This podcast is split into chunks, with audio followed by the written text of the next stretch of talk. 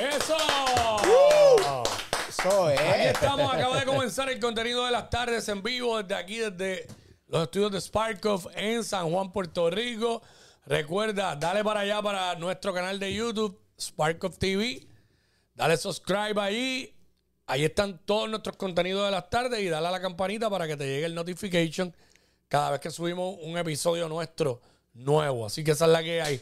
Jafo Hilero, ya los Jafo Hilero. Diablo, Jafo Hilero. Hilero en la casa, yo soy el Quickie, aquí estamos. El Quickie siendo el Omar Quickie. López el Quickie. La bestia, Papi, papi. el es la bestia. Vamos aquí. 94. Saludos a tu gente, Jafé. Papo, oye, estoy contento. Esta semana no he faltado más que un día falté. No me acuerdo. Papi, me siento que estoy como un nene bueno, Quickie. Tú también. Yo falté el, bueno, yo, yo Ese- falto todos los martes. Exacto, pero creo que nos hemos, por- no- nos hemos portado bien, Leroy. Y Leroy no nos agradece, no nos ha dicho que está contento con nosotros, Qué bueno, gracias por venir, por cumplir con la... tengo que admitir que tenía con nuestra responsabilidad. tengo, que, tengo que admitir que tenía ganas de faltar hoy, pero no lo hice. Pero ¿por qué, Además, Wiki? ¿Por qué? Porque era que me sentía bien explotado ahorita, pero pues nada. Quickie, Me comí algo ahí y seguí. No, papi, no. no Cuando te dé hambre, moraleja, cuando te dé hambre, come. Come. Jafé, este, ¿quieres eh, o, o no vas a hacerlo hoy tampoco? Papi, claro, en la revista Sí, estamos papi, ready. métele ahí. Spark of Magazine. Este, esta, esta que sale ahora nueva, oye, es de PJ. Que by the way, tengo que llamar a PJ. ¿PJ sin suela? No, Pedro Javier. Ah, Pedro. Ah, Caballo, Pedro Duro, Javier. duro. Pedro Javier, este. Tengo que llamarlo. Qué bueno que me lo acuerdas. Es que tenemos como 10 ah, él está en la portada. Eh, va a ser la portada de este año. De este año, de, esta, de este mes. Este, está espectacular porque PJ, PJ, ese podcast, si no lo han visto, búsquenlo en el negocio del entretenimiento, aquí en este canal. Un veterano de la, de la radio, pero duro, duro. Un chamaco con una mente espectacular. Y, y, bueno, los números hablan todo lo que el tipo ha hecho. Tú, bueno, tú, tú eres un tipo de radio, tú sabes quién es ese pana Pedro Javier. Los números hablan por sí solos, Yes. papi. ¿Qué es la que hay, Corillo? Papi, nada, este, vamos a darle un shout out nuevamente Pero aquí no te veo- no que, te veo para que te suscribas al canal de YouTube, dale a la campanita. Así, que a así. Jafet se le olvidó también. Este, así que nada, aquí está. Dale click a la campanita, te suscribes a nuestro canal para que veas siempre nuestro contenido. Nos vas a seguir en nuestras redes sociales. Jafet Santiago, Jafo Santiago, Leroy Santiago, El Quickie, ¿ok? En todas las plataformas sociales. Mano, vamos a empezar en caliente. Vamos a empezar en caliente. Lo primero es, ustedes vieron ya que Eliezer Molina tiene que irse rating. Lo vieron, ¿verdad?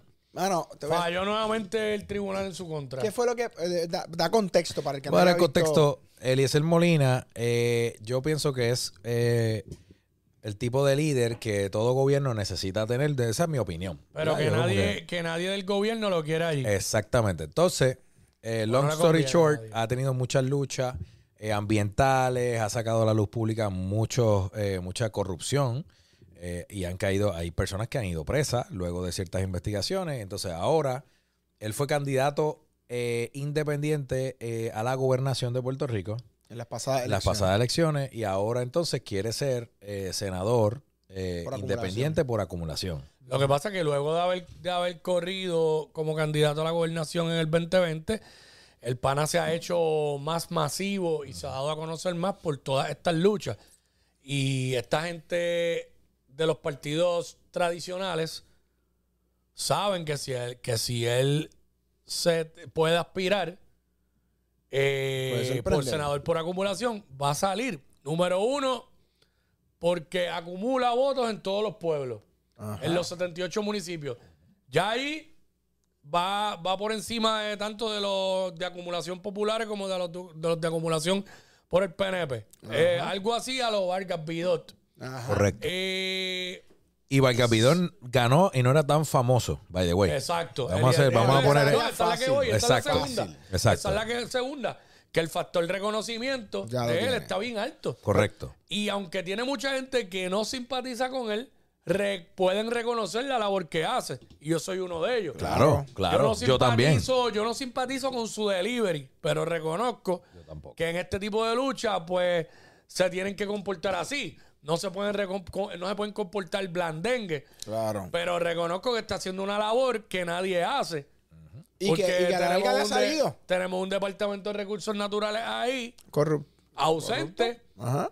Y pues el hombre, pues, Ah, que muchas veces lo usa para politiquear. Sí, por aquí todos los que tienen intereses políticos politiquean. A mí lo más que Es me una realidad, tipo es una es- realidad. es que este tipo, solo, sin partido, a diferencia de Dignidad, a diferencia de Movimiento Victoria Ciudadana, a diferencia del, PIB, a diferencia de los populares de los PNP, este tipo para mí se ha hecho más relevante que cualquier candidato que Es- está ahora mismo Es el más relevante. postulado en cualquiera de, de- de- Esa es la realidad. Esa es la Sí, realidad. Sí. Y lo hizo, lo más brutal, tengo que decirlo, y comparto mucho contigo del tema del delivery. Yo, eh, o sea, hay cosas... Es que a veces, mano, yo tengo como que mixed feeling, como Ajá, dicen ajá, con ajá. él.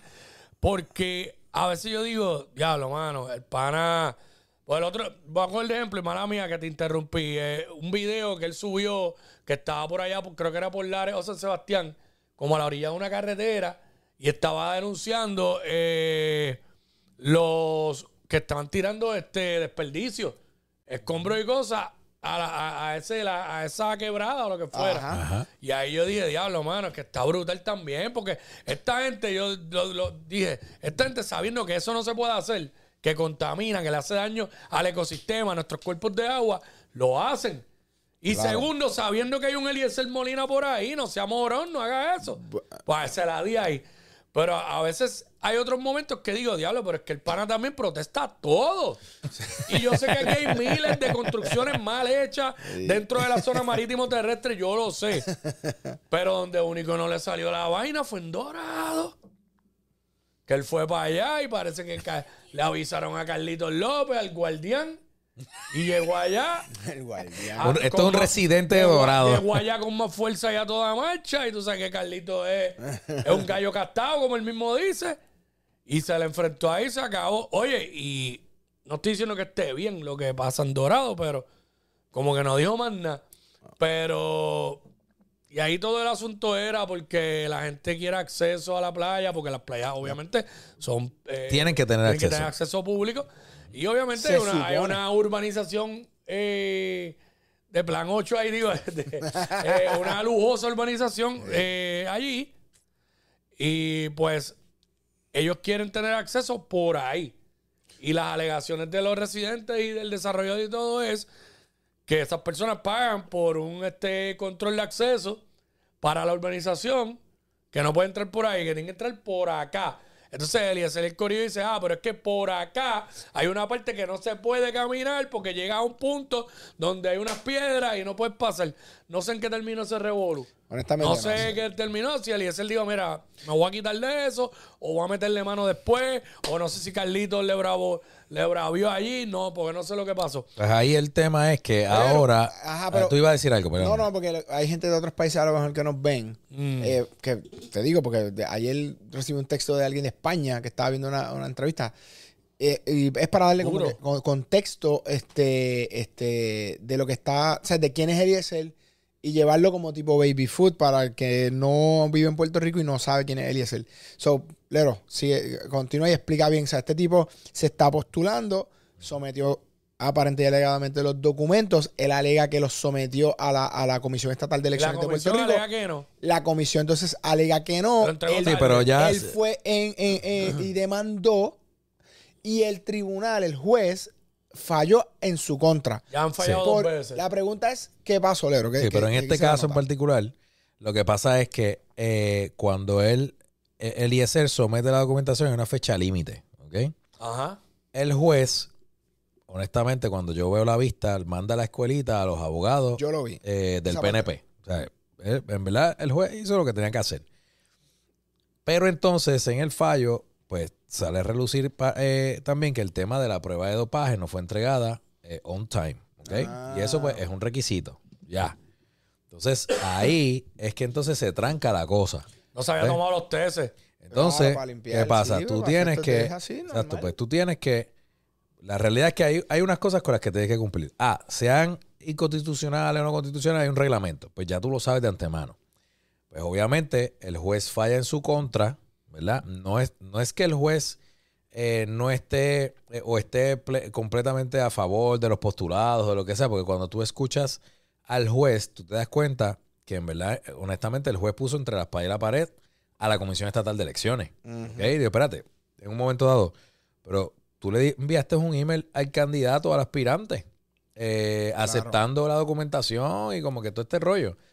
Y que cómo es posible que tú no tengas, no me puedas brindar a mí una copia Ah, claro que sí. ese correo electrónico. Claro. Ah, ah, ah, Pero también hay, paréntesis, ahora, eh, ahora que tú dices eso, cuando el juez le está diciendo eso, que el sistema no puede proveer una copia, ahí te das cuenta cuán al garete Claro. corre el Pero la pregunta es, ¿cuán al garete es o cuán al garete lo quieren mantener? Y Bueno, el es que beneficio. los esa, es la, esa es la pregunta. Entonces, casualmente, pues entonces Eliezer ahora tiene una campaña que él plantea, él dice, papo, todo Puerto Rico tiene que votar por mí, right in. Esa Pero campaña... él se quejó, Fíjate, pregunta no es tan esta, él- difícil el nombre. eh, él se quejó de la decisión del tribunal. ¿Hizo algún Él- tipo no, de alegación él de va bien alzado? o Él ha así? sido, no, yo no he escuchado que, que dijo que se van pregunto. no. De lo de hoy. del de lo de hoy, sí. Yo entiendo No, que no. tampoco. Pero él ha sido bien elegante porque la realidad es que el, el, ¿sabe? el juez no lo trató mal y él no se puede ir en, Sí, a tirarle al juez, no, él tiene que mantenerse eh, ecuánime, tú sabes. Y él habló muy bien del juez. Dijo, no, el juez vio toda la cosa. Tal. Él fue bien elegante, no se fue para abajo. Ahora, sí le tiró al sistema y al gobierno y a los partidos tradicionales y al PNP. Se fue de frente. Pan, esto es corrupción. Moñoño, como él le dice a Edwin Mundo, le dice, mira, el pana dijo ABCD. O sea, el tipo dijo que yo no había cumplido, que yo no había sometido ni un solo documento. Ahí está la evidencia. Yo sometí la documentación. Y la realidad es que él, él, pues, llevó la evidencia al tribunal. Pero mi, mi pregunta es esta. Y no sé, a lo mejor tú sabes porque tú eres un tipo que está más en ese mundo de la política. Edwin Mundo se habrá referido a que no sometió el documento de la prueba de dopaje y por eso él sabía y tenía información interna de por qué este pana no iba a entrar. Bueno, lo- Que al final pasó, escúchame, al final fue lo que pasó. al final, ok. ¿De dónde? ¿Quién le, quién le filtra eso a Edwin Mundo? No, no, no, no. Chico, lo, lo que pasa es que... El mundo es un zorro viejo, un veterano mil campañas, tiene que estar conectado por todo Mira, lado. eso es lo que- No, no, no, no, es que lo Edwin Mundo, Edwin Mundo es el director de campaña de, de uno de los candidatos a la gobernación. Pero Acuérdate que la Comisión Estatal de Elecciones, Ajá. tú tienes PNPs, tienes populares, tienes representación Ok. de todos, pero quien está al mando de la Comisión Estatal de Elecciones Son los que son estén los de que estén gobierno. en el partido de turno, o sea, el PNP. Exacto. Claro, que, que él tenía ese acceso a esa Por eso ya, y eso no, y eso es histórico. Claro, O sea, y eso, no, es ilegal. No, no, no, eso. No, no. Ah, cuando lo- porque- los populares son los populares. para Los populares hace años que no están. sí, Pues, bueno, verdad, es- verdad, como digo, como quiera están. O sea, ellos están y Pero tienen no- sus no peleas. Pero Están, en peligro de extinción, pero están. Bueno, ellos están controlando porque Victoria Digo, Ciudadana, dicho por el medio mundo. ¿no? la, la la pelea de Victoria Ciudadana, por ejemplo, es contra los populares, principalmente. Y los populares se ponen los guantes contra ellos, porque acuérdate que Victoria Ciudadana Y los le resta a ellos. PNP con proyecto dignidad. Claro, porque los dignidad Porque le quita a dignidad ellos. el que más votos le da a ellos. Y. Victoria Ciudadana a los populares. Pero casualmente hoy, y este es como que el cierre de esa, de esa, de esa vuelta, casualmente hoy, a viva voz por descargue, el Senado de Puerto Rico aprueba el aumento de los jueces. Sí, es verdad.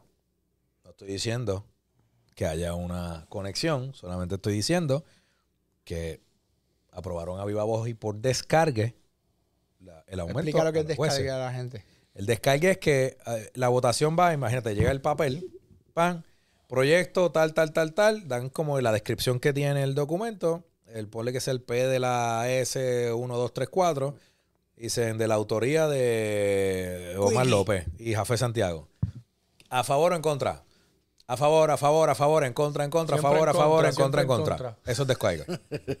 ese, ese es el descargue. Sí, es como que ya tú tuviste que haber leído el proyecto y vamos a votar. Suerte con que lo No, hayan siempre en leído. contra, Obvio. como los del PIB.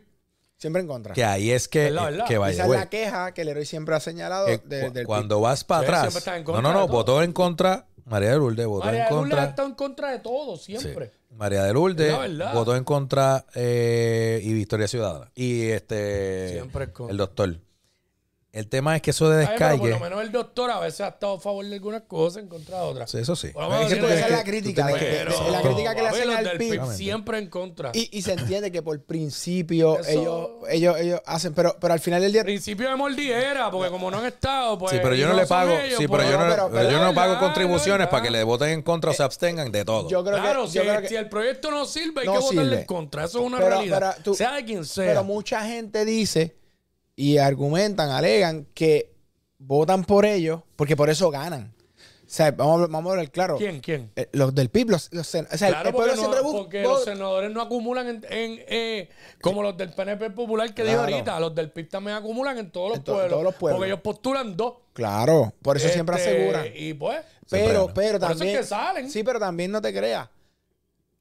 Al pueblo siempre le gusta tener a alguien, a un fiscalizador. Eso está bien. Y, y eso, eso está, bien. claro. El tema es que si, que si, tú, si tú estás ahí para fiscalizar, pues, pues queremos acción, no, no, no que te abstengas, porque entonces, digo, volvemos y, y recalco, eh, hago, hago, te secundo en tu, en tu, en, en lo que tu argumento de que si no sirve, no sirve. Pero hay proyectos donde se podría haber más envolvimiento de, de- de- de- del PIB, de Victoria, de toda esta gente. Yo- O sea, para yo lo que digo Yo es, le voy a yo lo- decir a la No gente. que se quede trancado, Yo le voy si a no decir a la nada. gente lo que, lo, que, lo que mucha gente piensa y no se atreven a decir. ¿Qué cosa? No voten por candidatura, jajen la insignia del partido que sea. ¿Sabes por qué? Porque en este país. No, yo con- difiero, yo difiero No, no, de no, eso. Yo también. Yo difiero No, de Quickie. Aquí los gobiernos compartidos no sirven. Eh, también Se repitió la historia ahora de cuando Aníbal Acevedo Vila. No, no, Él no decía tanto. que no lo deja. No, ahora está peor. No, porque todavía no han cerrado. Pero para mí va a ser Pero, peor. no, es verdad, está- verdad, Sí, a pero no ha cerrado peor. como cerró Aníbal. refiero- no, yo me refiero a Ah. que está peor en el Aníbal cerró. Va a ser. No, va, va a no, ser pero yo no me refiero a eso. Yo me en el- refiero en el management que del está gobierno. peor en que no le, en que No le quieren confirmar nada. Claro. Y a, Ani- y a Aníbal le pasó lo mismo con Rivera Chat y Rosselló que se metió allí. Claro. No le querían, no le querían. Es más, vi a Aníbal en una entrevista esta semana que dijo, porque tú sabes que él, todo el mundo siempre ha dicho que él fue el que nos espetó el IBU. Sí. Y él dijo, la gente no sabe que eso fue un proyecto de la delegación del PNP. Que me lo enviaron a mí. Y obviamente cuando uno es gobernador, uno tiene que entrar en unas negociaciones para que te aprueben otras cosas. Claro, eso es así. Y pues, Give and take. entonces, ahora mismo, ¿cuántos secretarios de educación han tratado de confirmar? Ahora por lo menos confirmaron esas. Sí, pero lo que Papi, pasa- Claro, lo que pero- pasa es con que. todo, ok, y todos los candidatos no sirven. en ese renglón en particular, tenemos que ser eh, también. o sea, tenemos- hay que entender que los nominados a esa posición en particular son batatas políticas. Pero por eso Entonces, es que. por no- eso no- es no que no pasan. Sí, Claro. pero si fuera popular, Dalmau y su corillo lo aprobaban, al igual que cuando Aníbal, si. Aníbal mandaba un PNP, Rivera Chat y el corillo le iban a aprobar, porque esos dos partidos son un chorro político. eso es lo que digo. Y Claro. los del PIB también. Lo que pasa es que nunca han estado, Pero pero, es que eso es lo que digo. esos son los más politiqueros todavía. eso. Claro que sí. Explícate, explícate Pero si no aplica, por si no, si, si votan, si el héroe lo acaba de decir, le votan en contra a todos. Y es imposible que todo esté mal. Tiene que haber algo que tú puedas decir contra. Mira, no es de mi delegación, no es de mi partido. Pero es un buen y proyecto. lo mismo se lo Claro. critico a los PNP. Si los PNP le, le votan en contra a todo lo que propone una delega- delegación del popular, son unos politiqueros. Claro. Igual los populares. Claro. Yo pienso Porque que. ellos están ahí para hacer el para, Pero entonces. para pero- trabajar por el pueblo. Pero entonces una pregunta. Esta pregunta. Todos son unos la- politiqueros. Formulo esta pregunta. La, la dejo aquí eh, eh, eh, al debate. Si son batatas políticas, si son politiqueros, y tienes un corillo fiscalizador que entonces dice, pues no, no va a pasar eso, y se tranca el bolo, ¿quién tiene la razón? ¿El batata política, el politiquero o el que está diciendo eso no puede funcionar? Pues se trancó el bolo. ¿A quién, a quién le damos la razón? Bueno, yo pienso que yo pienso que el fiscalizador, Pues, pero eso es lo que está pasando y está criticándolo ahora también. Sí, no, no, no, pero es que no es eso. Es que hay fiscalización y hay fiscalización. ¿Cómo? Explícame. O sea, está brutal. Si el proyecto, yo no he tenido los proyectos a la mano, pero si el proyecto no sirve, no sirve. Pero pues tiene que ser imposible que todo lo que propone la delegación X, que, que todos los demás que no son del mismo partido, todos lo vean como que no procede y no sirve. De acuerdo. Igual que todo lo que proponga el gobernador de ECPA, ¿no? para que no digan que uno está fav- este, favoreciendo al gobernador. ¿Sabes? Por ejemplo, cuando estuvo Aníbal, todo lo que mandaba Aníbal para la legislatura se lo querían virar para atrás. Pero ahí es que. Pues eran los PNP Pero ahí, ahí yo digo, mira, Y no puede ser que yo siempre digo, lo, yo siempre digo lo siguiente, y Jafé lo sabe, la, la candidatura a la gobernación, honestamente, eso es pintura y capota. Ah, no, Esa claro. es mi opinión. Se gobierna en la Asamblea Legislativa. Por eso tú no puedes, tú no- Claro. por eso votar íntegro es un error. ¿Me entiendes? Esa es mi opinión. Explica- eh, argumenta. La realidad es que si tú dejas todo en manos de un solo partido en ambos cuerpos legislativos, tú estás frito. No hay representación justa y democrática en todos los aspectos. Ahora bien, un hoy, un- hoy día, hoy día, hoy día, yo le hice esta pregunta a unos, a unos amigos, porque se están quejando, no, que no hay democracia, que, ah, que mira, que eso, esa gente, este, La gente eh, se eh, queja y no eh, votan. No esa se gente, y vaya y vote y ya. esa gente, este, eh, eh, con mentalidad retrógrada y toda la cosa, y ven acá, es la primera vez en los últimos años que el gobierno de Puerto Rico y la Asamblea Legislativa tiene representación para todo el mundo.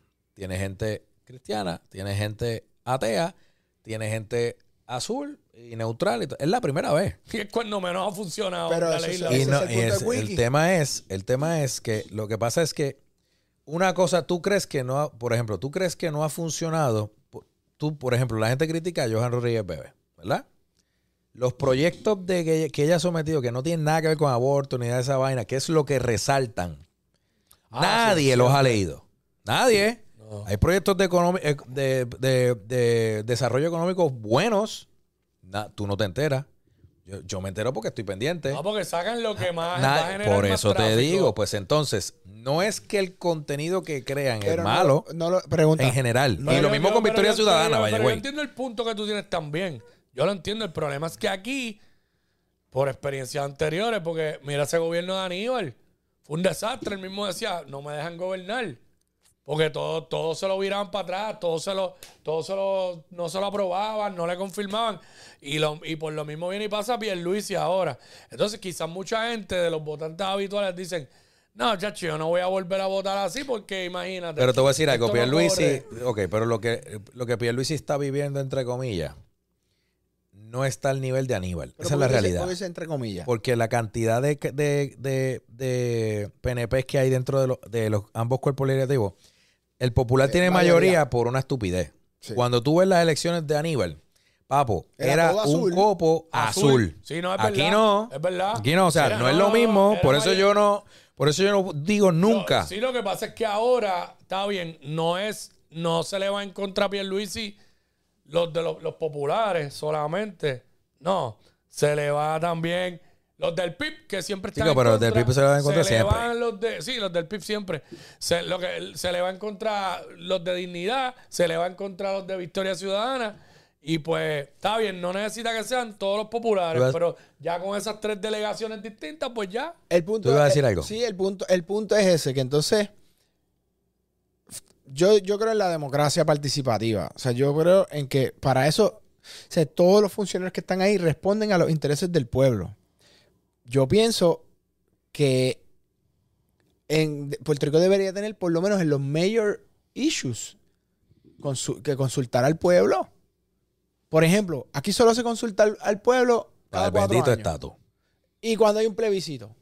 Fuera de eso, aquí se consultó al pueblo para coger deuda, No. que hoy está la Junta de Control Fiscal. Aquí, a, no, a ti te consultaron, nos No. consultaron a No. nosotros. ¿Verdad que no? Eso fue Pa- impuesto. o sea, para ende- eh, pero entonces tú tienes que pagar. Lo que pasa es que me, que me preocupa es algo. ¿Qué te preocupa?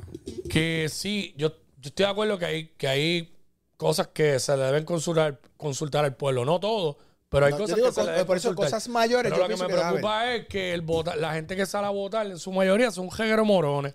Entonces, No eh, sé no si todos, todos. no todos, pero muchos. No todos. Eh, porque son los que están ahí eh, para esperar. Sí, pero para eso, sí, pero tiene- sé yo. ok, Pero tiene- Pero sí, pero, pero hay una que cuestión de que, por ejemplo, tú, ahí tú tienes que sacar a la calle, ahí es que se demuestra quién es el verdadero líder. Yo, por ejemplo, estuve hablando con un abogado pana y dije, ven acá, ¿por qué no llevan a un referéndum al pueblo? Cuando estaba el rollo del aborto y todo de moda, pues que sea el pueblo que decida. Ya. Claro, pero. Pero entonces ahí No, tú claro, tienes que, no, claro. tú tienes que llevar, todos los partidos tienen que sacar la- su corillo de gente a, hey, tienes que votar Sí, sí, pero- y tienes pero- que irte a favor o en contra. Pero paréntesis, ya eso. Vamos, vamos a seguir ese ejemplo que tú trajiste. Que si el aborto o, o no el aborto, ¿verdad? Sí, se hace, esa- que, fue, que es un tema bien sí, polarizante. polarizante, ¿no? hacen unas elecciones. Tú vas y votas o no votas, ese es tu problema ya. El pueblo decidió. Usted bregue con lo que decidió el pueblo. Exacto. Ya está. Pues ahí, acá entre tú y yo, si tú como líder no puedes mover, movilizar tu gente con algo tan polarizante, mano, Pues tú no mía, eres, tienes que... re- exacto. pues, o tú repe- re- o sea, repiensa a lo que te vas a dedicar, Sí. porque no hay forma que, que algo tan polarizante no mueva a las masas ya por, por, por, por, por la propia, por Que el lo que propio pasa es issue. que también Claro. aquí la gente ya tiene, tiene una apatía política a tal nivel ¿Pero por qué? que no, no, como que no le interesa. Entonces el problema es que Es que no la creen. No, gente- la yo gente pienso... No, no, no, la no. gente pensante tiene que salir a votar. Pero, todo pero- el mundo habla, todo el mundo critica, pero el día de las elecciones tú lo que ves son los mismos de siempre. Pero ponte a Entonces después critican que el gobernador que salió electo salió electo con un 30% o algo así. lo que pasa es que, ok. Tiene que salir a votar más gente. pero mira, mira el, mira el punto. No es que no le, eh, no es que no nos interesa. La- Pero eh, a mucha gente no le interesa. bueno, lo que pasa es que no creen en el sistema. No creen que va a No haber creen cambio. en ningún político no ya. En ninguno, en ningún, no, no en ningún político. Es en ningún partido político. No confían en la estructura Ahí es que voy. política. Ahí es que voy. Ese es el problema. Y cuando tú no confías, no, el Ya, pueblo no, no tiene- confianza. no tiene confianza, pues pierden interés de participar en cualquier cosa. Porque tú sabes que ganó este, ese le va a dar los contratos a los panas. Por eso es que yo digo, yo digo ahí, tú, en ese punto estamos súper conectados porque yo pienso que la gente, sí, hay, hay, hay apatía, ¿verdad? La gente está realenga en ese sentido, pero el, un tipo como Eliezer Molina, a pesar de que, de que, pues para mucha gente el delivery y toda la cosa no es el más cool, pero el tipo se conecta, mueve las masas y cuando tú ves los comentarios, son bien pocos los que están en contra de lo que el tipo está haciendo. Porque ¿Entiendes? Claro, porque es algo que es casi, es casi imposible estar en contra porque él está defendiendo los recursos el recurso, naturales. los recursos naturales. Pero hay que, aquí hay un detalle también, porque yo mismo he dicho, no, Eliezer gana seguro si se tira, por eso es que no lo creen ahí. Y yo sé que los que le están metiendo el pie lo están haciendo por eso, pero hay Claro. que ver si toda esa simpatía que hay con él y se traduce en votos. No, no, eso, eso es otro Porque tema. eso es otro detalle. ¿cuántos votos sacó él? No recuerdo. No- no recuerdo. Fue, fue bastante bajito. Bien no, bajito. no No, Claro, porque acuérdate que cuando, honestamente, cua- eh, en- hace cuatro años, era lo mismo. el pana No, estaba no, lo hablando. mismo. todo esto mismo, él lo estaba hablando y para todo el mundo era como, mano, este tipo es un agricultor, o sea, Sí. lo veían diferente. Ah, que de todos esos que estaban ahí hablando mucho, haciendo mucho ruido, este es el único tipo que se mantuvo fiscalizando, haciendo ruido, empujando cosas que le beneficiaban al, al país desde el punto de vista de recursos naturales, de, tierra, etcétera. Pues se hizo, se hizo relevante el pana. El pana ganó. El pana, ya el pana coronó, el pana ganó y la tiene difícil. No, no, no. Y no solo eso, que ga- coronó y que la, o sea, coronó con evidencia. Claro. O sea, tiene arrestos. Tiene, tiene, tiene decisiones del tribunal para que remuevan A, B, C, D, para que hagan. O sea, el Claro. tipo no, no solo habló, ejecutó en ese sentido. Los hechos están con él. Exacto. Los facts, se- mira, yo estaba, yo estuve en una, en una- en una discusión con, un- con, pff, uno de mis mejores amigos, por- por no- por- para que no sea, porque si digo, van a Déjame quién pensar. Uno, Es mi hermano, sí. O sea, es un- papi, un hermano de la vida. Y él me decía, yo le decía, es que este tipo está destapando mucha corrupción. Y el pana me decía, no, eso no es corrupción porque si el gobierno, esto es A, y deciden, vamos a cambiar esto para que sea B, y digo, ajá, ahí es que está la corrupción. Cuando cambia, no, no, porque es legal, yo, es que, es que si cambias la cosa para beneficiar a otros, ya eso es corrupción. Corrupción. Me decía, no, no, pero es que es legal, no es corrupción. Entonces el argumento era el término corrupción. Tecnicismo. Tecnicismo, which sí. I don't- o sea, lo entiendo sí, perfectamente. Pero él se la ha expuesto. El sistema corrupto en el que nosotros lamentablemente, Estamos. aunque no lo quieran aceptar, vivimos. Aprendi- aprendimos, entre comillas, a vivir con el sistema Claro. corrupto, de- porque todos los días es un eh, eh, sale algo nuevo. Todo, la corrupción aquí, mano, es absurda. El tema es quién se atreve a hablarlo. El tema es quién se atreve a decirlo y a cuesta de qué. Mira, a Eliezer le tirotearon su casa. Sí. Ah. Eliezer, Molina sacó 8.750 Claro, votos. eso- eso fue super. Es que es a la Eh, gobernación, ¿sabes? Era- Es bien gobernación complicado. Y César Vázquez sacó 87.379. pero por la base cristiana que tiene Puerto Rico, tú Ese sabes. fue el año que Juan Dalmao sacó mucho, 174. 174 y, y Alexandra sacó 172. 179. Exactamente. Pues, Y- pero ¿qué te dice eso? Tú ves. Sí, Pierluisi ganó por 20.000 votos. Oye. un 33%. Cerrado. 3.24. Por eso el pana. ¿Cuántos votos en total tuvo, tuvo Pierluisi? El- 427.016. Y este está, y Alexander tuvo 179. 179. Y Dalmau 174. Cuatro.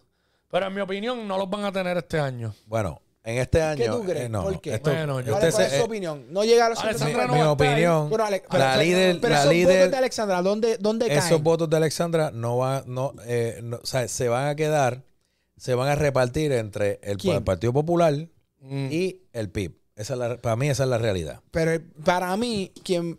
Y es, esa, que, es, es, que, que, la alianza esa, mucha gente, yo creo que no le va a salir. es que está como. Es Eso. que mucho, o sea, sí. esos de agua. exacto. ¿Qué ibas a decir? No, que, que yo, yo no creo que, que muchos de los de Victoria se muevan a, lo- a los rojos, honestamente. Yo no creo sé. Es que de ahí nace el partido técnicamente. Sí, pero es que yo creo que nadie Sí, quiere, ¿no? nadie quiere Pero- ser popular. Pero ahora mismo, no, o sea, está débil, está frágil, no tiene un, un- un core, ¿sabes? No, eh, es como, como que tú no sabes Yo si, creo que se pueden ir al si son, si son más, más para... Sí. eh, más, más para el lado de la unión versus para el lado de la yo los veo más con Dalmau dándole el Yo voto pienso que, que se yo van a ir- pienso que se sí. van a ir No creo que nadie bastante quiera, con- nadie, nadie que se fue del Partido Popular quiera regresar ahora. Y me explico.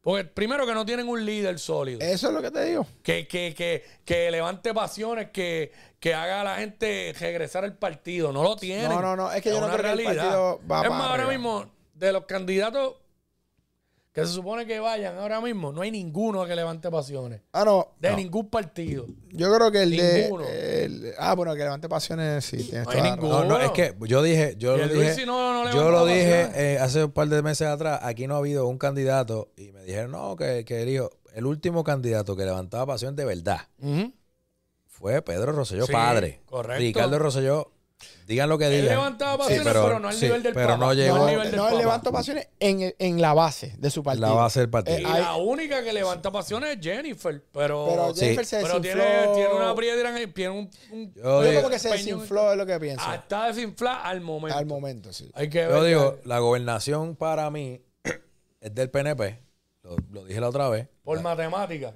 Porque del- la Sí, va, a pero ser el eso- eso es partido del más, la partido más grande, va, va, va. No creo que haya mucha capacidad de traer el voto flotante. Sí, eso no. Si es Pierluisi y Jennifer pudiera traer un poquito más, pero no estoy no, seguro. eso. Yo digo que va a ser. ganan. Todavía está haciendo light la primaria, pero va a ser más sangrienta. Yo pienso que este año va a ser un año bien importante. Desde el punto de vista de. Yo digo que los. Este yo, ya año va quiero a que, ser. yo ya quiero que pase. Yo pienso que este año va a ser, va a ser bien interesante. Me explico. Si Dalmao, yo no creo que va a tener todos los votos de, de- de que tuvo lugar. Digo, nos podemos sorprender. Pero si él pasa de 200 mil votos, Eso es histórico. sería histórico. Vamos a tener un gobernador ganando con un 20 y pico por ciento. Que eso es histórico Pero, también. pero yo pienso que. eh, ¿quién, es, ¿Quién es el candidato de dignidad? Finalmente? El, el alcalde de San Sebastián. Pues, el Tenemos, exalcalde de San este, Eso le va a- Javier Jiménez. pues fíjate. Teníamos que traer que- para acá a Jorge Goldberg con las estadísticas, que es de Cabo Roba y de Güey también. Jorge le mete, sí. Caballo, No, pero las estadísticas, las estadísticas ponen bien. Mira, la realidad del ¿Qué asunto es que la la- la- estadística? las estadísticas ponen eh, a Pedro eh, ganando eh, Gobernación. gobernación, ya- la primaria, perdóname. Digo, primaria. primaria, rara. Tienes a Villafañe partiendo Washington el contra de todos, los, contra todos los candidatos en primaria que hay. Ok, Acuérdate que es esto, es azules. primaria, esto es azul. Los azules tienen a Elmer Roman y a, y a William Villafañe. Exactamente, que uno es el Menel de Jennifer y, Ah, y William, es el otro. de Pierluisi. Y de. Este, la alcaldía de San Juan, Miguel Romero, todavía está por encima. Ah, Miguel de- Romero, de- ahí, na- ahí nadie tiene break. Sí, Miguel va a Ahí nadie tiene break. eh, o sea, ese es el panorama que hay. O sea, no es que van a, no vamos a recibir un cambio eh, drástico. Ahora, Proyecto Dignidad tiene más candidatos para la Asamblea Legislativa. A y eso, gente yo pienso y que eso, Para mí- y eso cambia las reglas del juego para el. PNP, full. No, y otra cosa. tienes a los populares que van a postular solamente cuatro Sí. por acumulación. Por ende, esos cuatro van a acumular en más lugares. Yo creo que fue una buena estrategia de ellos también. votos. Co- completamente. ¿Cómo? completamente. Fue una buena estrategia para Sí, asegurarse el- de que los del entran. PNP dicen que no, que es que con ese partido está desinflado. No, No fue una ellos, estrategia. están, ellos están, lo que pasa es que ellos están haciendo, ellos están bien en la calle. Acuérdate, tú tienes un tipo que tiene 5 millones de pesos para pa, pa, pa jeringar en la campaña. O sea, Sé quién es, ese es Pedro. Pierluisi. Pedro. Jennifer tiene 900 y pico. Oh, wow. Eh, los populares tienen, eh, no llegan ni a 250 mil dólares. Ok. Para gobernación. Sí, pero el tema es, Esto está bien apretado. correcto, pero el tema de esto es que ellos están apostando a la calle, a las raíces, están tratando de traer a la, la gente de la masa que Por no... esa es la eh, única razón que está Pablo José Hernández, candidato a comisionado residente. Exactamente. Ese- Porque ellos entienden que el factor Nieto de Hernández Colón, va, va, va, va, que va a mover la fibra del popular de la base, porque ellos tienen una situación que le pasó en las elecciones anteriores. ese pana solo tiene como de- 300 mil pesos. pa- Aparte pa- de que mucha gente se Más que fue. el partido. Aparte de que mucha gente se fue a Victoria Ciudadana, hubo mucho popular que según las estadísticas aparentemente no salió a votar. Molesto por el partido, lo que sea. Ellos, eh, al, al traer a Pablo José, que sin duda alguna, si gana la comisaría, va a ser el candidato a la gobernación en el 2028, porque eso va a ser así. Pues a ellos, al traerlo a él, que él no quiere que lo comparen con su abuelo, pero se viste, se recorta y se comporta igual que el abuelo, Bueno, es que. porque esa es la estrategia es que esa es la- de que vean al gallito en el, en el nieto. Tienes que- pues, y, y tienes se, que y se- jugarla, y papi. se la doy, y se la doy en la estrategia a ellos. Tienes que bien. jugarla, papi. Que. Porque jugarla. por más que él trate de desligarse de su abuelo, no hay break. No, no, papi, Todo el mundo sabe que él es el nieto de Rafael Hernández Colón y en- dentro y todo el mundo sabe lo que significa la figura de Rafael Hernández Colón dentro del Partido Popular Democrático. es una realidad. Es un pilar, fue un Sí. Como la figura de Luis don Luis Aferré en el PNP. Sí, sí, sí, sí. Lo mismo que pasó con Ricky Pedro Rosselló. ¿Tú me Sí, sí, entiendes? sí, sí. Mira, nos, encanta, nos encantó el tema de tu exposición de política, Wiki. De verdad te felicito. A mí me gusta y me gusta. Yo, yo siempre. Esto, esto está bueno. Está buenísimo, Eh, eh, La confusión Este yo no Sí. tengo, yo no confusión tengo, yo no- edition. yo no tengo mucha estadística.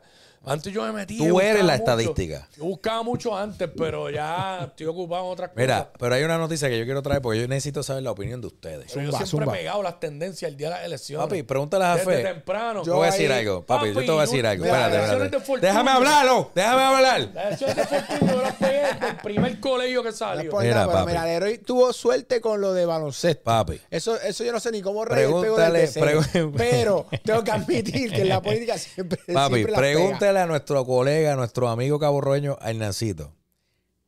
Sí. La, si yo, quién yo le dije que iba a ganar, y ta, ta, ta, ta, te va a decir, papi. El pana me envió el, el shot de, lo, de yo diciendo, el, el screenshot de yo escribiendo, papi, fulano va a ganar, Y- fulano y- va a ganar, y- fulano va a ganar. Y, tiene- y Ya. tiene- y te voy a decir, tiene la babilla de decirlo aquí sin temor a Ah, escracharse. papi, feliz. Ya, Papi, te iba a no papi, pa- vamos, te voy a exponer y te voy a exponer a ti las dos. Ya yo dije. Pero papi, para- ya que estamos en, en la confusión edition del contenido, Dale, que quiero darle otra noticia. eh, vale, pichea, pichea. No, no, tíralo, Papi, tíralo. gobernador, Yo te dije ¿Quién que es del, es del PNP. El PNP gana. comisionado popular, tú dijiste. Popular. Pero tú entiendes que Pierluisi le gana a Jennifer en la primaria. Eso te lo puedo contestar como en dame tres semanas. Ah, está patinando. Pero es del PNP. No, no, te arrie- arriesgate o no te PNP, arriesgas. del PNP. No, no, no, no. Yo me voy a Ga- arriesgar- espérate, espérate, espérate, espérate un momento, espérate un momento, Wiki. Gana, eh, no, no, ahora tienes que No es lo que tú digas, Jafé. No, no, no, Yo soy eh, el productor. no, no, y el productor dice que gana el PNP. Avanza, tú sin temor a guayarte. ¿Quién gana? Eh, a- eh, ahora mismo está empate. ¿Qué es eso? Quickie, yo, Bueno, Quickie tiene la Yo babilla. desde el del saque dije Zumba. que Jennifer le gana a Pedro Pierluisi. Obviamente ellos apretaron Jennifer por, por lo obvio, como que se desapareció un poco.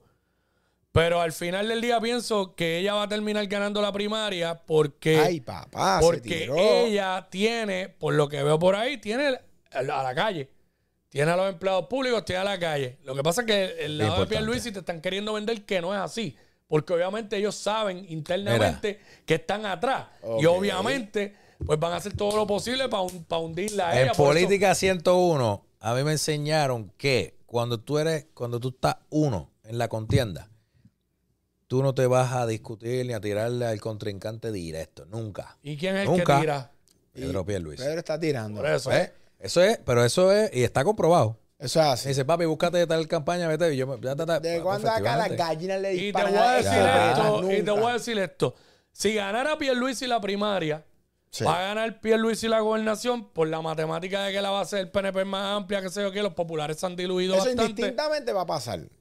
Pierluisi, la pero la Sí. comisaría residente la, gana- la ganaría Pablo José Hernández. Eso ya estamos. Si Jennifer González gana la primaria y es la candidata oficial del PNP, el PNP va a ganar Sí. comisaría y gobernación. Uy, papi, Sí, este eso- análisis, eso es verdad. Y va a este tener, análisis no lo había y va a, escuchado. te- y va a tener, Eh, no te y va a tener, y va a tener la Cámara de Representantes también.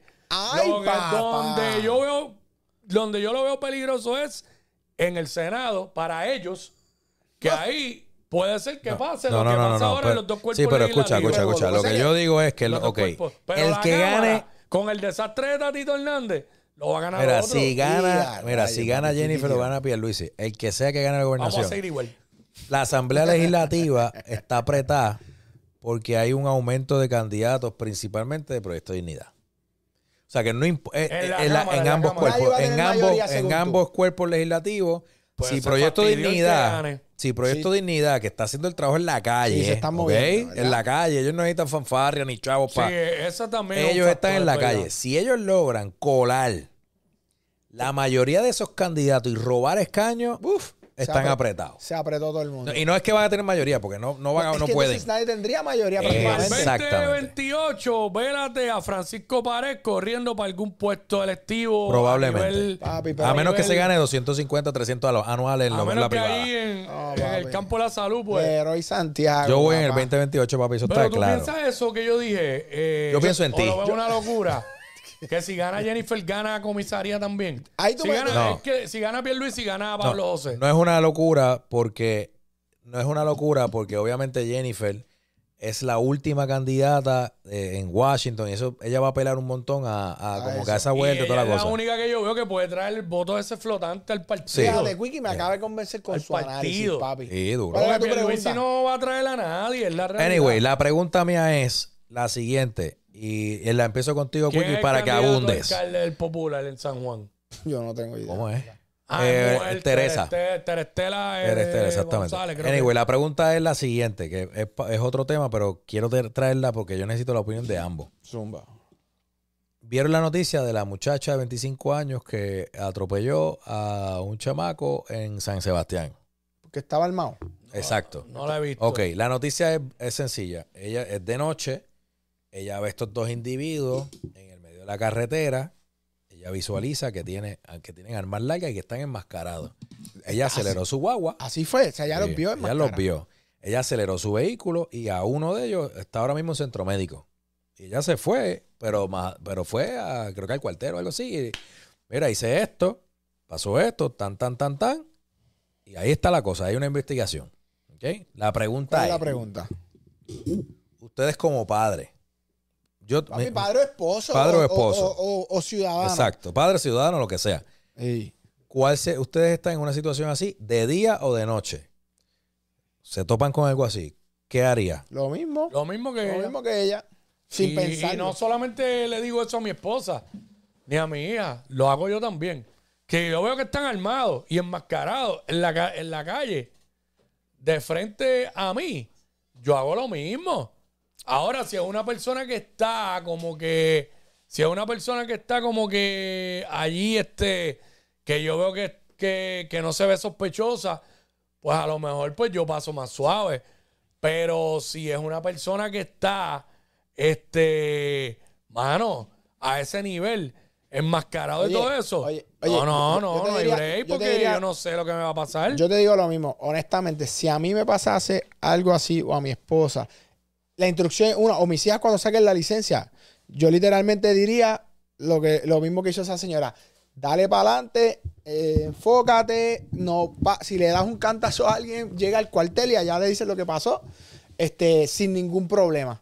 ¿Está bien? Así que eso es lo que Sí, yo pues haría. por lo menos ella llegó al cuartel, porque si hubiera sido que se iba para la casa, pues ya, ya es otro asunto, pero, pero por lo menos ella llegó al cuartel.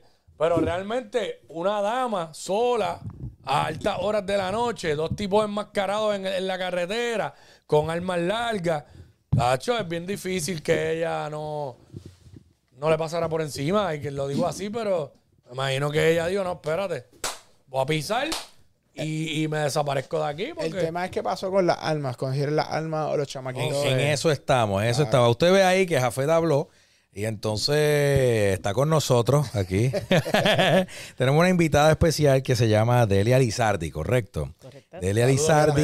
Delia. Hola, buenas tardes. Delia llega a, noso- a nuestros estudios porque eh, a mí me encanta lo que ella viene a lo que nos viene a hablar, ¿sabes? Porque se celebra la primera edición del Puerto Rico International Beer Fest. Uy. ¿Ok? Delia, háblanos de eso un poquito. ¿cómo? Pues esto es un evento que va a haber en, la, en el área de la playa de Escambrón el 23 de marzo, desde las 2 de la tarde.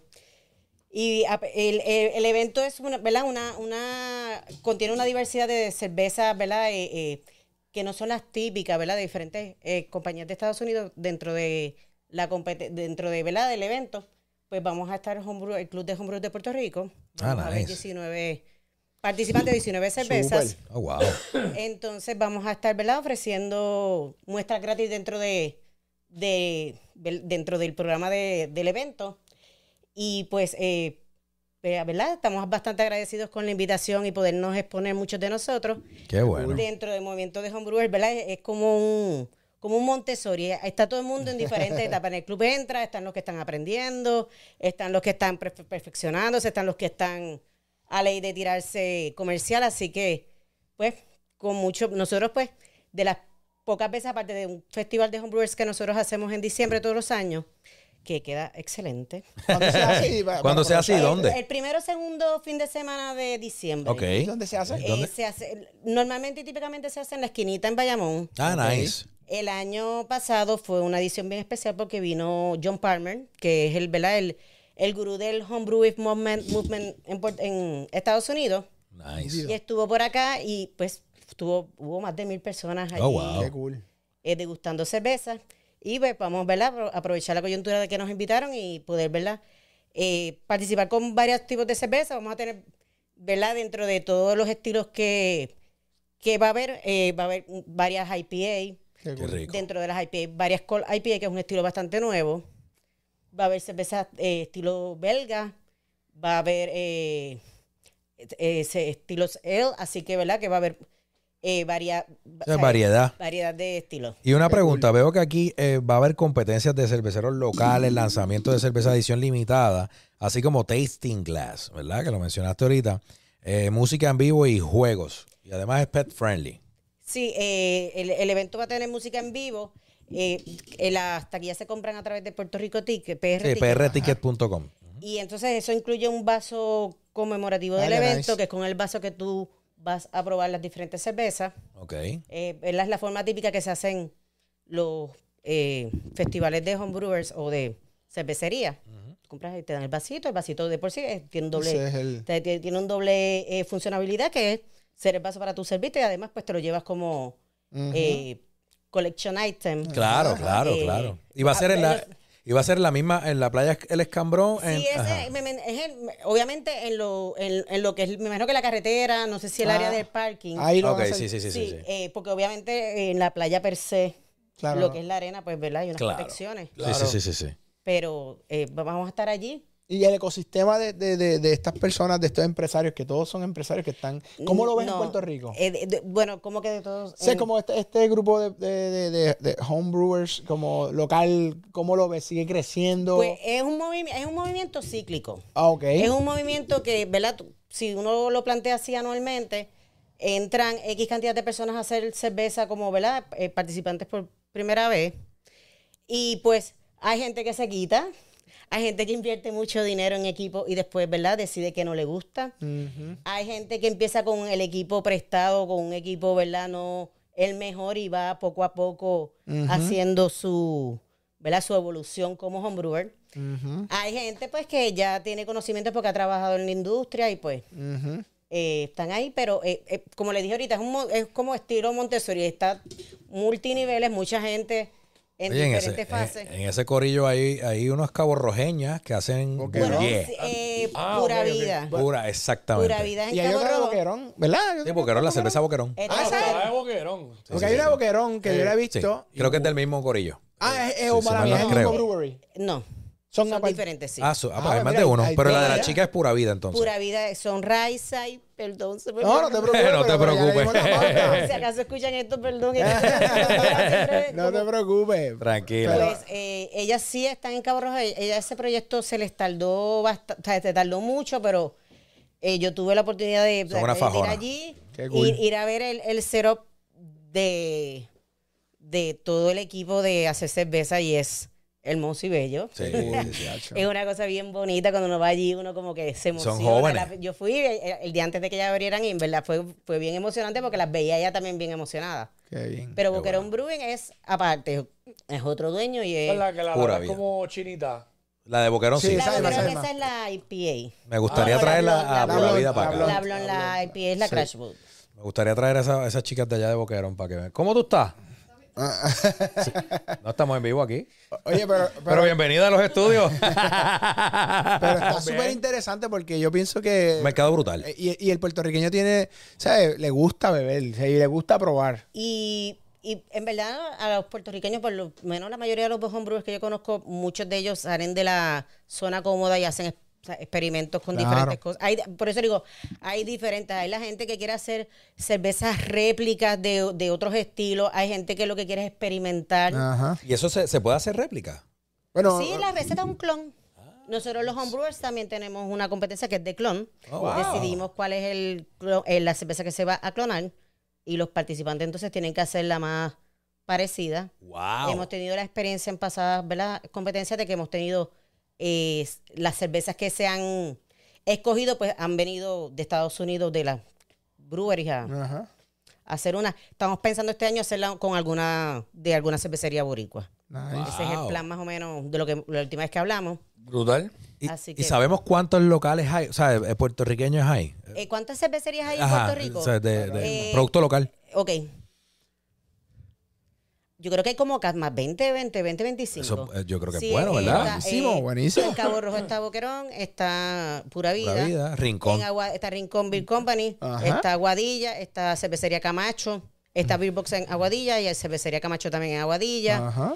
Está después de está- esta quebradilla Cold Blood. ¡Wow! En San Juan está, está Ingenieros en, en Manatí. Está Rebel en Utuado. Foc está en Cagua, ¿verdad? Foc en Foc en Cagua, Cagua. Está Cacique Brewing en Orocovi. Está Somante, que es nuevo, que creo que es de Coamo. Prácticamente por toda la isla. En, sí. Está súper Eh, en Río Grande está Brutaller, que yo trabajo allí Ah, eh, algunos fines de semana. Eh, y entonces eh, está el Callejón en el Viejo San Juan, está Old Harbor, está Lúpulos Hermanos en Carolina. Old Harbor volvió, Old Harbor volvió. ¿verdad? Porque yo había escuchado que, que se habían cerrado o una transición o algo. Sí, ellos que es tremendo unas producto. cuestiones legales y, y, ¿verdad? Cambios de dueño Ya. y procesos legales, cambio de dueño y procesos legales. Entonces ya, Pero ya están set. ¿Quién lo tiene Ballester hermano? Ah, qué bien. Ah, eso te va a- y una pregunta que hago. Una persona que está viendo, que tiene este interés, eh, ¿hay algún sitio donde se le pueda dar como orientación? Bueno, que ahora si hay, lo hay-? Primero, el primer interés de la persona realmente se, tra- se transfiere en tomar unas clases. Es lo Ah, primero que normalmente hace. Se, ¿Se dan aquí en...? en- sí, hay varias personas que los dan. Ah, pues mira eso. Eh, dentro de, ¿verdad? De las personas está William Norris en eh, Caribbean Brewing, que es en Carolina, que también tiene lúpulos hermanos. Ah, nice. Y entonces está Rafa Márquez, que Road to Craft Beer, que entonces, pero el, el- el Rafa se mueve a diferentes cervecerías y da los cursos Mm. en la cervecería, con, con un equipo, ¿verdad? Bastante sencillo. Y una pregunta aquí ya más como cervecero wannabe. Este, al igual que el vino, se recomienda a veces que el, el vino tinto te lo tomas con una un cartel, con, con Los maridajes. carne roja o con marisco, whatever. Marisco, vino La- blanco, la- exacto. rosado. La cerveza eh, Sí, cae- ahora- hace, ahora hace lo mismo-. Sí, eh, eh, con las cervezas, eh, bien interesante porque hay, hay mucho, mucho pairing, Pero es bien interesante porque si en Puerto Rico nosotros fuéramos a parear cerveza, nada más parearemos con lager, porque todo es, o sea, si yo voy a parear alcapurria, bacalaíto. arroz, con, longaniza, Es con, con habichuelas y patitas de cerdo, pues una stout Ay, María. Me dio hambre. dieta- La dieta del boricua Ahora, ahora, sí, ahí se, se, se están haciendo, hay varios sitios que están haciendo, eh, ¿verdad? Maridaje. Eh, se hace, se- sé que se hace maridaje también con chocolate, con las stout, que son las oscuras. Hacienda Chocolate, que es en Fajardo, lo ha hecho. Eh, ahora mismo, eh, Jeva Cervecera, no sé si conocen lo que es Jeva Cervecera. Escucha. Sí, lo he Escuchado, visto por ahí en las Keisla. redes. Eh, ellos tienen ahora, este domingo creo que es, en los contenedores en Humacao, un evento que es eh, un pairing de comida de algunos de los lugares de contenedor con las cervezas, creo que son las de Old Harbor. Nice. Ahí también van a estar eh, eh, eh, cuatro homebrewers participando también, Ok. eh, dando, ¿verdad? Dentro de la taquilla, pues también entonces se, se le va a dar muestras gratis después del maridaje que van a tener entre cervezas, ¿verdad? De Old Harbor con, con lo que va a comer. Y pues, pero se- aquí se da más en Puerto Rico en, en restaurancitos, en, Sí. en cosas más privadas. Ya. Y una pre- esta pregunta no sé si me la vas a querer responder. ¿Cuál es la cerveza más divina que has probado en los últimos cinco años? Mm. Pues yo soy amante de las cervezas stout, de las negras. Ok. Las oscuras. Ese Ah, es mira, mi, mi- mi- mi estilo Este- favorito. Este le gustan así. Esas son las que más que me gustan hacer, son las que me, ¿sabes? ¿Verdad? Pero no me las puedo Hacerla. tomar- Está no brutal poder decir, me gusta hacer la cerveza. Sí, Eso me está gusta hacer cañón. la cerveza. Me gusta hacer una, ¿sabes? Eh, ¿Y la has producido entonces? Así sí, sí, inclusive yo tuve una que salió a nivel comercial en Brutalla que se llama la Lolita Le Blonde, pero era una, una blonde stout Wow, qué que Ah, yo qué hice, rico. que era con café de Hacienda San Pedro y Ah, mira. cacao de Hacienda Chocolate. Wow. Se lo hicimos allí en Río Grande y, ¿verdad? Se, se distribuyó. ¿Cuánto se, dem- ¿Cuánto se demora ese proceso? El proceso de hacer una cerveza básica son básicamente un mes. Una cerveza, una ale tranquilita de dos semanas de carbonatación, de fermentación, eh, un cold crash y más o menos dos semanas dejando la vela que se carbonate. Claro. Eh, se puede carbonar, se puede forzar, se puede hacer unas cosas, pero en el momento que tú dejes la cerveza acondicionando, carbonatándose poco a poco, la limpia, entonces sale más, más transparente, etcétera. ¿sabes? Nice. Y, ok, vamos. Esta, Estoy emocionado con este tema. si, si, tú- si, si yo quisiera empezar, por ejemplo. Pero no, espérate, no dije cuál era mi cerveza favorita de, de- Ah, no, no, no, no lo has dicho. espérate. La cerveza más rica que yo me he tomado fue en Maine, en una cervecería que se llama Bellflower, en, en Portland. Eh, ellos tienen unas áreas allá, una área industrial vieja que hay muchas cervecerías y una, una área industrial más reciente. Pues en esa área vieja, Bellflower, que era una, es una cervecería creo que la llevan mujeres, eh, tenían una stout de higos y dátiles. Oh, wow. Y eso es algo que yo uno no prueba sí, sí, eso no es No, no. normal. Pero ha- había algo en el sabor, ¿verdad? Nosotros si partimos de la premisa que nosotros, yo soy historiadora, Ah, ok. si partimos de la premisa de que nosotros, eh, eh, cuando los españoles llegan a América, llevaban más de 800 años conviviendo con los árabes. Ujú. En- eh, todo, toda esa, eh, esa riqueza cultura, yo creo que cuando yo probé aquella cerveza, yo, yo sentí algo que yo digo, debe ser a, mí me decía a, lo mejor al, al, al 15% que tengo del Medio Oriente, apareció ahí, pero una cerveza bien hecha, bien, a mí me gustan cremosas, pero no todo el mundo le gustan los estados. Esto es una cuestión de estilos. Ajá. Y las personas muchas veces, ¿verdad? No le gusta algo, probaron algo y de repente hacen, uh, pero la realidad es que hay muchos estilos y hay para todos los Para todos los gustos. Cierto. Hay para todo, para todo, para todo, desde las más claritas hasta las Sí. de frutas, las sour, las... Sea, Yo sé que yo me tomé dos vasos de cerveza en, en el Cop Center, una cerveza alemana, esas que venden En en los- carretos Te esos. me te borracho. Chacho, me dio una clase patea. que me quedé dormido en un banquito con el bulto así mientras mi familia se iban a montarse. Y desperté porque la nena me llamó, papá, papá. Y yo, Y tú ahí. ¿Tú sabes Chacho, porque yo dije, no, me voy a dar una. El vaso era como así, bien Sí, sí, oscura. lo- ¡Pum! Me la zumbé. Ya a mí me gusta Voy más. para otra, 12 pesos, imagínate, 24 pesos en dos Hay, cervezas. hay una que venden que es de cuatro, se llama dio una Yo no sé ni de dónde es Inédit. La, la, Esa es la de chef, la de es un chef. chef. que ganó, tiene estrella Michelin. Mano, esa cervecita, te digo. Porque que cae es- suave. eh, digo, exacto, yo soy más de ese estilo. Yo, yo pero ¿qué, pruebo porque estilo es esa? ¿No sabías cuál es? Eh, eh, esa que, ¿Cuál es ese estilo, Lero? Es, es como una lager, más o menos. No, no, es una lager. Sí, a mí me parece, digo, no sé, pero... ¿De dónde viene? Es española. Es española. ¿Y la Yo creo- probaste allá o acá? No, la probé acá No, está, porque- tiene, está en venta Está- sí, está distribuida acá. Para, para ¿verdad? Eh, tienen que tienen que siempre verificar las fechas de expiración. Claro. Las, cervezas también tienen fecha Sí. de expiración y tienen fechas para tomarse. Ah, Las lagers y las Hell son las más rápido que tú te debes tomar igual que las IPA. El tiempo de vida de una IPA son casi tres meses. Después de tres meses se convierte en casi una pale ale. Sea, le baja el, el tono de Mm. los lúpulos, que es lo que la hace bien amarga. Ah, pues espérate, esto yo no lo sabía. Entonces, pero tú tienes cervezas como las cervezas belgas, las stout y cosas así que las puedes dejar más, Más tiempo, tiempo. acondicionando, a veces uno o dos años, y pues te da un sabor diferente cada vez, ¿verdad? Y unas notas diferentes cada vez que la pruebas. Así que, ¿verdad? Qué cool. Por eso que yo digo a la gente siempre pregunto, porque cuando alguien me dice a mí, te- ah, la, mi favorita ha sido la Guinness, ¿dónde la probaste? ¿En Irlanda? ¿O la probaste en botella? ¿O la probaste Ajá. ¿sabes? Eso- todo eso yo cambia. la probé, yo la probé en, en, en Baltimore, pero yo estoy completamente segura que no sabe nada igual a lo, a, ¿sabes? Por más que de esto, ¿sabes? No es lo mismo tomármela en Irlanda que... Claro. Mira, paréntesis, yo, eh, esto, o sea, eh, eh, voy a hacer un- un- una, porque en whisky yo fui a, yo estuve en Tennessee y fui a una fábrica, eh, o sea, Destilería. una destilería de whisky, de unos whisky que tiene distribución en Puerto Rico también y toda la cosa, no sabe para nada igual. o sea, me lo sirvieron allí. A mí me sirvieron como, como seis este, shot glass con, whisky. Yo, ah, sí, sí, yo salí de allí, eran como las 11 de la mañana. O sea, imagino. salimos con los ojos virados.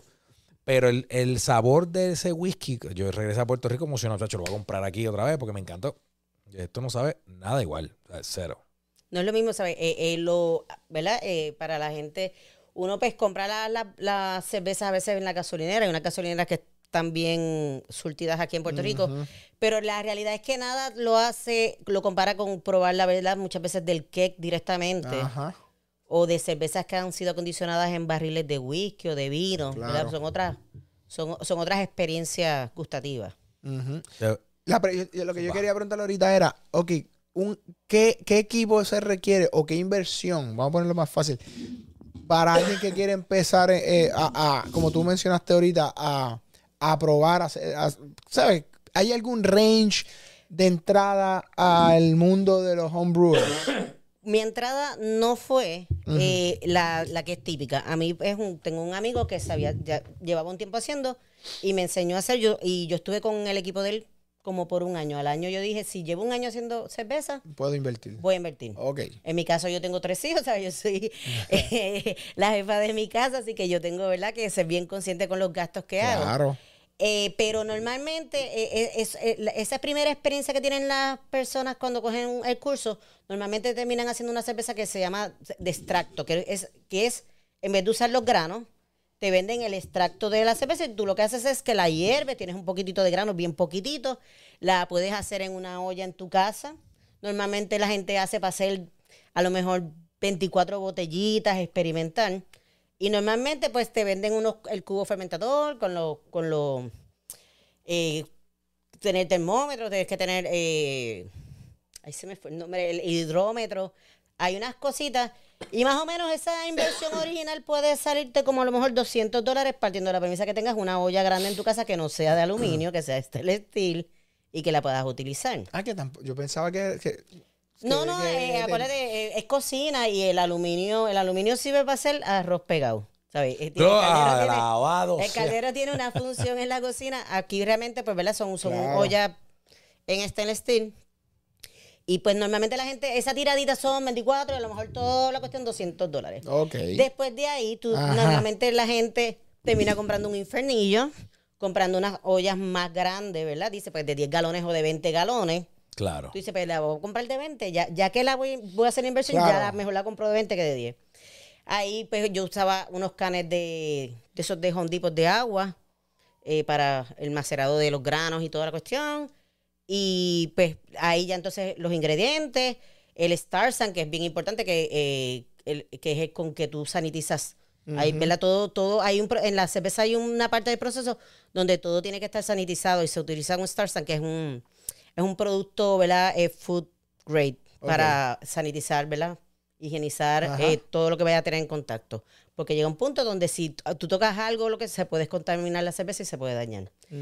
Y que, que tú la cocines, que tú gastes el dinero, que tú la lleves dos semanas esperando que cuando la pruebes esté contaminada, es como que... Y tú, y, uf, está, está- Ah, ah, yo creo, el, el homebrewer que te haya dicho, es que te diga alguna vez que no se le ha contaminado o le haya pasado nada, el homebrewer es, o sea, nosotros decimos, there's no crying homebrewing. Claro.